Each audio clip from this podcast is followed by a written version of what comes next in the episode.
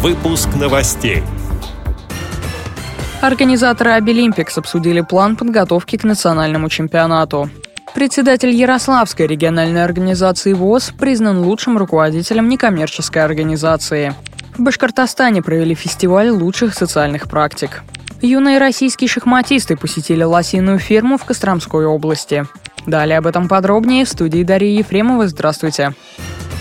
В Москве состоялся семинар, посвященный подготовке к национальному чемпионату Обилимпикс.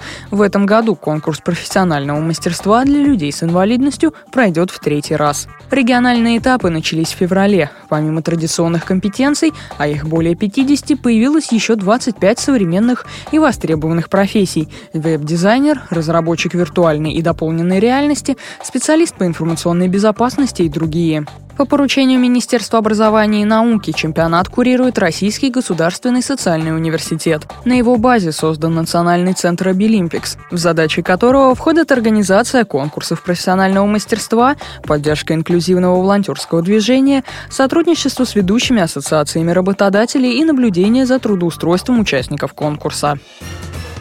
Председатель Ярославской региональной организации ВОЗ Александр Осипов признан лучшим руководителем некоммерческой организации региона. Награждение состоялось в правительстве области. Победителю вручили диплом и памятный подарок. Среди критериев, по которым оценивали участников конкурса, социально-экономический эффект от деятельности организации, финансовая стабильность, количество реализованных проектов.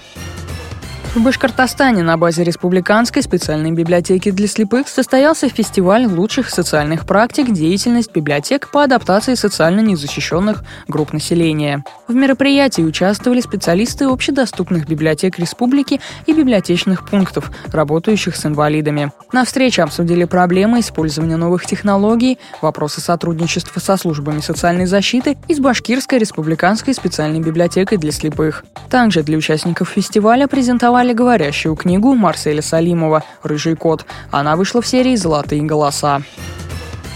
Участники первенства России по шахматам, проходившего в Костроме, посетили лосиную ферму. Это одна из интересных достопримечательностей региона, так популярная у туристов. Расположена ферма на территории заказника Сумароковский. Для гостей провели экскурсию. Юные спортсмены из восьми регионов познакомились с жизнью животных, сфотографировались с ними. Подробнее о поездке рассказал один из организаторов мероприятия, председатель Костромской региональной организации ВОЗ Дмитрий Андреев уникальное такое учреждение, которое было создано в 60-е годы. Еще шесть таких же осень ферм в Советском Союзе было, но, к сожалению, сохранилась только одна. И многие туристы, которые приезжают в Кострому, стараются ее посетить.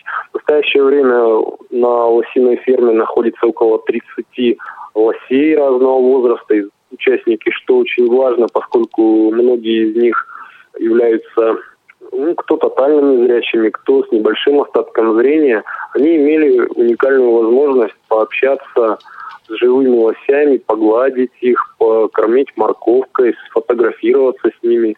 Ребята получили и тактильное общение, и получили контакт с живой природой. Все уехали под впечатлением, Вторым пунктом экскурсии стала Костромская библиотека-центр культурно-просветительной и информационной работы инвалидов по зрению.